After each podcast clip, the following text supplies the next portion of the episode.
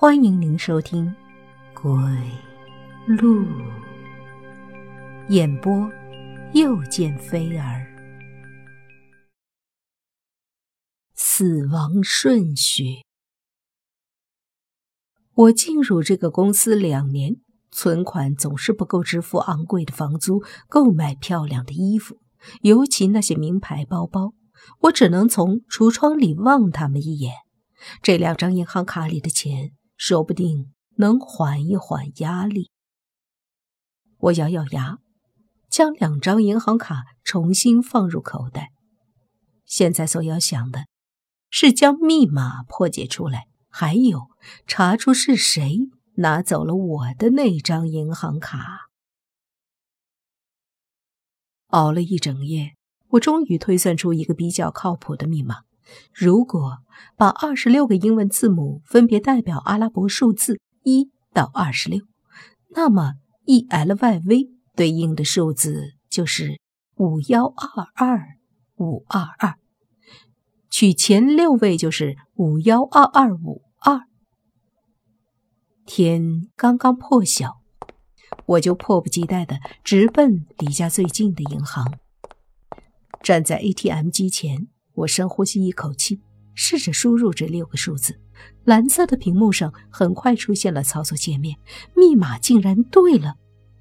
我激动的手指有些发抖，点开查询键，屏幕上顿时出现了一串数字：两万块。属有于素素名字的那张卡换了几处 ATM 机，共计取出了五万块。我欣喜若狂。将粉红色的钞票全部取出来，ATM 机里刷刷的点钞声，仿佛美妙的天籁。一夜之间，账户上多了七万块，足足让我少奋斗两年。我心情十分激动，但理智提醒我不能喜形于色。于是，我把现金全部存入自己的银行账户，故作镇定地往公司走去。到了公司。于素素迎面走过来，急急的问我：“马上就要开会了，李芳怎么还不来？”小薇，你今天跟他联系了？我茫然的摇摇头。他昨天还好好的呀。于素素耸耸肩：“谁知道，他电话打不通，也没请假。唉，自从收到恶梅的银行卡，怪事就一堆。”我心里一个机灵。有什么东西逐渐清晰起来。于素素，我去李芳住的地方找她。甩下这句话，我便冲出门去。等我搭车去了李芳的出租屋，发现里面已经空无一人。李芳的房东对我有些熟悉，他告诉我说，李芳在昨天晚上就匆匆忙忙的出门去了，至今未回。这么说，李芳一定是。逃到某个地方去了。我退然的坐在地上。我确定，那个拿走属有我名字的银行卡的人就是李芳。他在我之前就将三张银行卡从垃圾桶里捡回来，并猜出了密码，查看了卡里的数额。当他看到属有我的姓名的那张银行卡里面有一笔巨款时，就果断将另外两张七万块的银行卡丢回垃圾桶，并且选择蒸发式失踪。李芳将两张银行卡丢回垃圾桶的时候，一定是怀着施舍的心情吧？七万块算什么？在李芳眼里，不过是九牛一毛。怀着这样的念头，我失魂落魄的回到了公司。当我愤愤地坐到电脑前，用力地敲打键盘，继续手头枯燥的工作时，于素素端着一杯咖啡进来，担忧地说：“小飞，你没找到李芳？你说李芳不会有事啊？”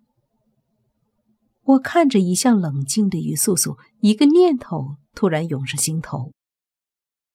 于素素是本地人，家境殷实，人脉很广。年纪轻轻就做到了经理。如果我骗他说三张银行卡都在李芳手里，他一定会想尽办法追查他的下落。想到这里，我一字一句的对于素素说：“李芳拿走了我们的银行卡，逃了。”于素素果然暴跳如雷，她骄傲好强的性格无法容忍别人对他的戏耍和背叛。他现在最需要的是温言软语的安慰和一点点提示。我告诉于素素，三张银行卡都被李芳卷走了。现在她携带巨款，最有可能是回自己的老家，而她老家在遥远的南方，一时半会儿买不到飞机票。他有极大的可能还待在这个城市的角落里，所以在机场围追堵截是最有效的办法。他有些讶异的看着我：“小飞，你果然很有分析的头脑。”我拍拍他的肩膀：“既然李芳不把我们当朋友，我们也不必客气。毕竟那笔钱，两个人平分，要比被一个人独吞要好。”于素素点点头，然后又懊恼的敲敲太阳穴。哎呀，我真蠢，当初干嘛要丢掉银行卡？不然的话，李芳哪有可乘之机？我扯了扯嘴角。是啊，李芳真够狡猾的。我料想的没错，李芳躲在一个宾馆里，上网买了三天后凌晨的飞机票。然后在飞机起飞前半个小时，戴着墨镜，鬼鬼祟祟地出现在机场。躲狗仔的明星也不过如此了，真是欲盖弥彰。于素素派去的人故作亲热地拍了李芳的肩膀，然后趁他回头，用迷药将他迷晕，伪装成许久未见的人，走出候机室。现在，李芳被我们绑架到郊外的一处废弃屋里。跌坐在地上，惊恐万分的看着我和于素素。我慢悠悠的对他说：“李芳，你最好把钱拿出来，不然我保证你走不出这个房间。”我说钱，没有说银行卡，是因为我怕于素素知道有两张银行卡在我这里，她最恨别人骗她。所幸于素素对李芳的哭哭啼啼很不耐烦，她耸耸肩膀说：“我去车里找两根电棍，不怕他不招。”我和于素素一人拿一根电棍，但是李芳还是不肯招。我实在忍不住火气，抬手便给了他一下。出乎我的意料，巨大的电流闪着蓝色火光，一下子便把李芳震倒在地上。他抽搐了几下，不动了。我心知不妙，但已经来不及了。身后的于素素让我也尝到了电棍的滋味，躺在地上不能动弹。于素素的声音在耳边响起：“不好意思，你刚才拿着的电棍被我调到了最大，估计李芳已经快不行了。”